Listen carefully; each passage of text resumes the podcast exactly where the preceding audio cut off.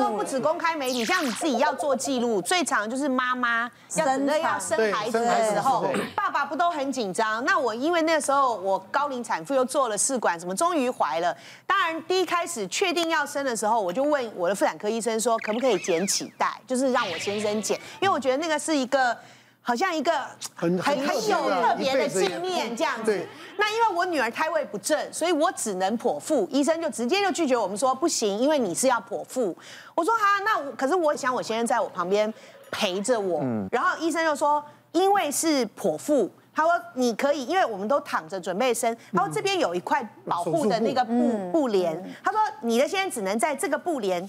之外，就是在我旁边，他可以拍你的反应，安慰你、安抚你，或者是什么。他说我可以接受。然后等到小 baby 抓出来的同时，我会告诉他，他就再把相机拿起来再拍。他说不可以拍到伤口。然后，但是要拍的时候，医生就先说了一句话，说你勇不勇敢？然后就先问我先生这样。然后我先生说啊，为什么？我很勇敢啊。然后医生说你怕不怕血？他说：“因为小 baby 拉出来的时候，其实还是雪雪白白、狗狗的。”他说：“我要先知道，不要到时候你拍着拍着头晕，然后就晕血，然后就我还要找护理人员。”照顾你，然后我先说不会不会，我不怕。然后医生说 OK，那就好。我先说好，我没有护理人员照顾你，你真的不行，你就自己蹲下来休息。那所以后来我们女儿生出来的时候，她就的确是呃医医生，我先先拍我嘛，拍我的那个，然后给我加油什么。然后等到我女儿要拉出来的时候呢，医生就说哎准备了，要拉出来了。然后我今天就把。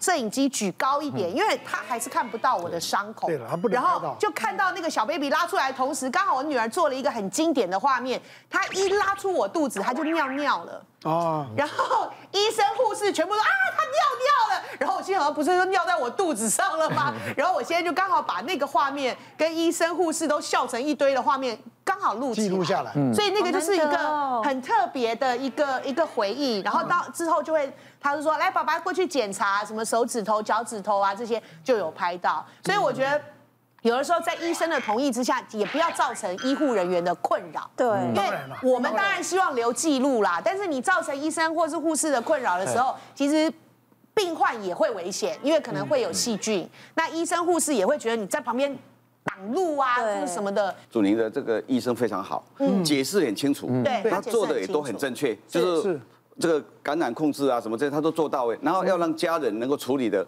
都弄很好，对，而且那尿尿都让让他拍到，非常好。小孩子尿尿出来是很常见的，但是你不一定能够刚好拍到，不一定，常常有时候还尿到尿到医护人员身上来的，嗯，那那有时候接生还尿到你嘴巴来都有可能，因为你那个自然生啊，幸好幸好我们都有戴口罩，否则的话就比较麻烦。嗯，那我们妇科的手术哦，就大部分是全身麻醉。那现在呢？我常做了一个手术叫海扶刀，嗯，就是用超音叫强力超音波，没有没有伤口，没有伤口的。那这个手术呢，偏偏就是不能完全睡着，就是要预防神经损伤、皮肤烫伤这些种种问题。那那有一次呢，就一个一个病人他。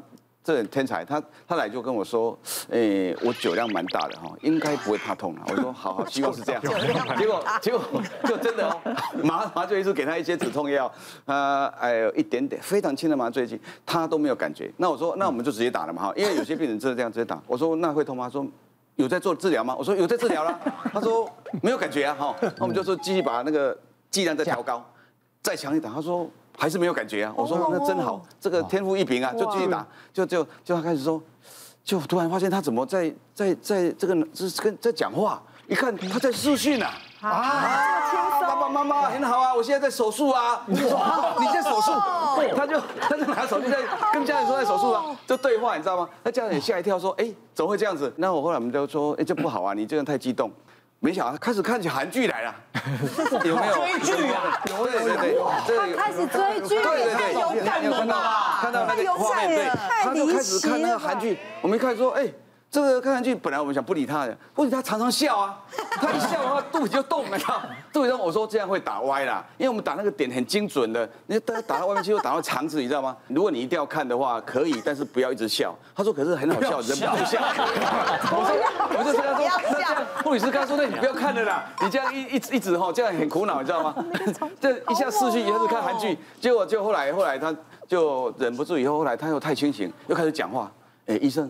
我觉得哈，我问你一个问题，我说，诶，你一定要现在问吗？他说，我怕我呃手术后忘记了哈，就在治疗中又问，医生你觉得哈，生孩子比较好还是生瘤比较好？我说哪有这种问题？怎么可能会生瘤比较好？你打个派题啊！我以为他，我以为他头壳就说昏昏沉沉的。他说，我跟你讲，一定是生瘤比较好。只要是良性的生瘤比较好，因为现在有海扶刀嘛，没有刀口嘛，每烧一次我就赚很多钱回来，因为他保了很多家的险呐。发现他是保险经纪人公司的的员工，他保了很多家，他都实支实付，他赚大钱，你知道吗？然后他说生孩子哦，出来又哭闹又顶撞，然后又要花钱哦哦，你看这个瘤哈，只要良性的哦，就把它烧掉就好了，再长再烧啊。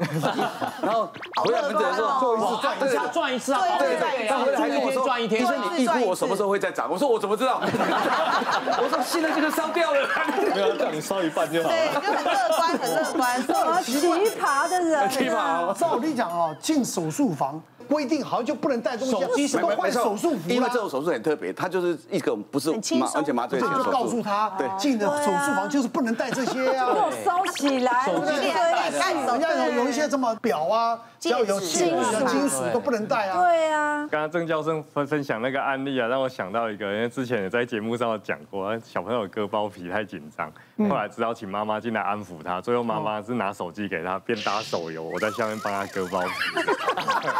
我现在要分享这个案例啊，其实也是一个割包皮的案例。十八岁的一个弟弟啊，因为包茎合并粘连，所以头一直没办法出来。哦，对，他可能要交女朋友了，想说赶快要来处理一下这样子。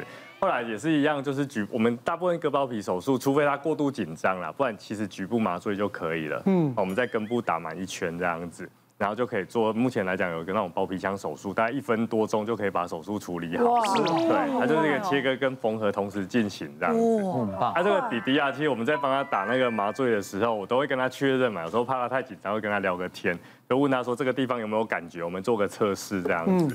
然后他跟我说没有感觉，没有感觉。可是他最后问我说，医师，我可以问你一个问题吗？嗯。我说什么问题？他说。等一下结束的时候，我可不可以跟你拍一张照片，在开刀房里面这样子？哦，哎然后当然我心里想说，拍一张照片也还好。他可能想说，在门诊看到我是穿手术，那穿穿那个医师袍，在开刀房里面穿穿开刀房穿穿手术服。然后他可能又看过我们这个节目，想说蛮新奇的，想要跟我做个合照这样子。我就说 OK 啊，我们等下再谈。然后他就继续讲说，我连那个等一下我要打卡，打卡在你们医院。我连 slogan 那个文案都想好了，我就说，那你的 slogan 要打什么这样子？他就说，我要打我来割包皮不需要打麻醉，然后说我要展现我的男子气概给我的朋友圈们看这样子。那我就告诉他说，在你告诉我这件事情之前，我会答应你。可是你已经告诉我说。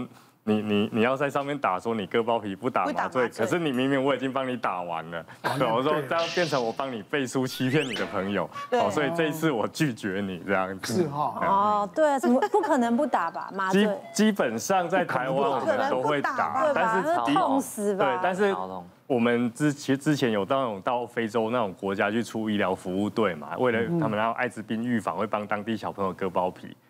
他真的不打，因为没那么多的药，没那么多的麻醉药。对，可是当地小朋友也真的不会哭哦，他就是在割的过程中，他们就默默流下眼泪。是的，所以其实身为台湾人士也是，因为他们也不知道要打打麻醉药这个事情，他觉得要这样可以打，可以打麻醉。小中就五十年还可以割吗？可以啊，我们最多有割过八十几岁的也有哦，真的。但那是因为发炎的关系啦，就是说，就是年纪越大，那个地方越不用，有时候会萎缩嘛。他没事干嘛？哥真的知道我没割，我是没有啊。谁 想知道？没有人想知道呀。你知道我头探出来，我也不想知道。哎呦，从这部线的下一个，下一个，好烦哦。真的啦。好啦，下一个啦。胃食道逆流还可以喝啤酒吗？这个这个这个就不了解，这个就是我的问题了。哦，因为真的真的，不要以为我只有这个泌尿。肠胃问题，肠胃也有问题，肠胃有问题。因为我有一阵子就觉得，哦，我喉咙很痛，常常痛。我也说我感冒或感冒。我以为你说我只有痔疮有问题。我没有痔疮，然后很痛，我就给医生看，医生就说，其实你喉咙什么是没什么问题的。他说，其实我看一下你你的食道其实被烧的蛮严重的。你应该是胃食道逆流。我说胃食道逆流，我说怎么造成胃食道逆流呢？是吃咖啡喝甜食吗？我说我很喜欢喝咖啡，刚好打广告，我每次晚顺便打。对，我晚上睡觉前我都喜欢喝酒，喝烈酒、whisky 啊、红酒。为什么？对对对，因为我觉得这样比较好睡。然后我就越来越严重，我去看耳鼻喉医生，他就开一些药给我说，要这样吃的话，他说你就尽量咖啡少喝一点，酒少喝一点，这个状况应该可以改善。那我可能我就我咖啡就少喝一点，我酒量酒也是少喝一点。那可能原本是喝到这个三分之二瓶，可能改喝到三分之一瓶。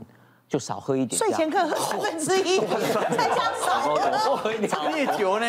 对啊，恐怖哎，对对，你这是酗酒吧？吓死你是有多不准啊！然后然后我吃了药之后，空虚哎你，我再去找医生，我说医生，我好像状况是比较没有比较好，好，他说不然你去找别的医生好了。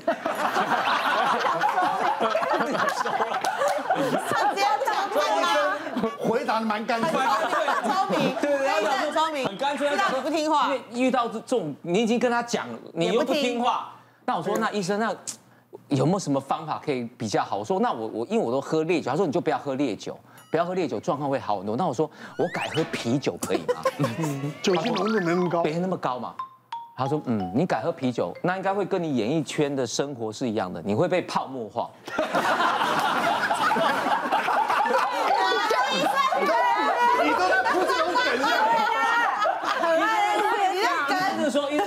医生说：“你这样，我跟你讲，你喝任何的酒都不行。你就很多人跟我一样，不单单是喝酒、喝咖啡，然后吃甜食，然后其实压力也会造成刺激性的东西。那医生又又讲一个更更狠，他说：哦，他说，我说，哎，我压力也很大，因为我上通告很多啊，主持节目。他说，那你就不要主持节目啊，不要上通告。我说，那我就没饭吃。他说，你记得你要把你的压力完全就是不要那么大。”然后酒少喝，咖啡少喝。他说这样子症状应该可以，可是我觉得好像只有治到标，没办法治到本。别忘了订阅我们的 YouTube 频道，并按下小铃铛看我们最新的影片。如果想要收看更精彩的内容，记得选旁边的影片哦。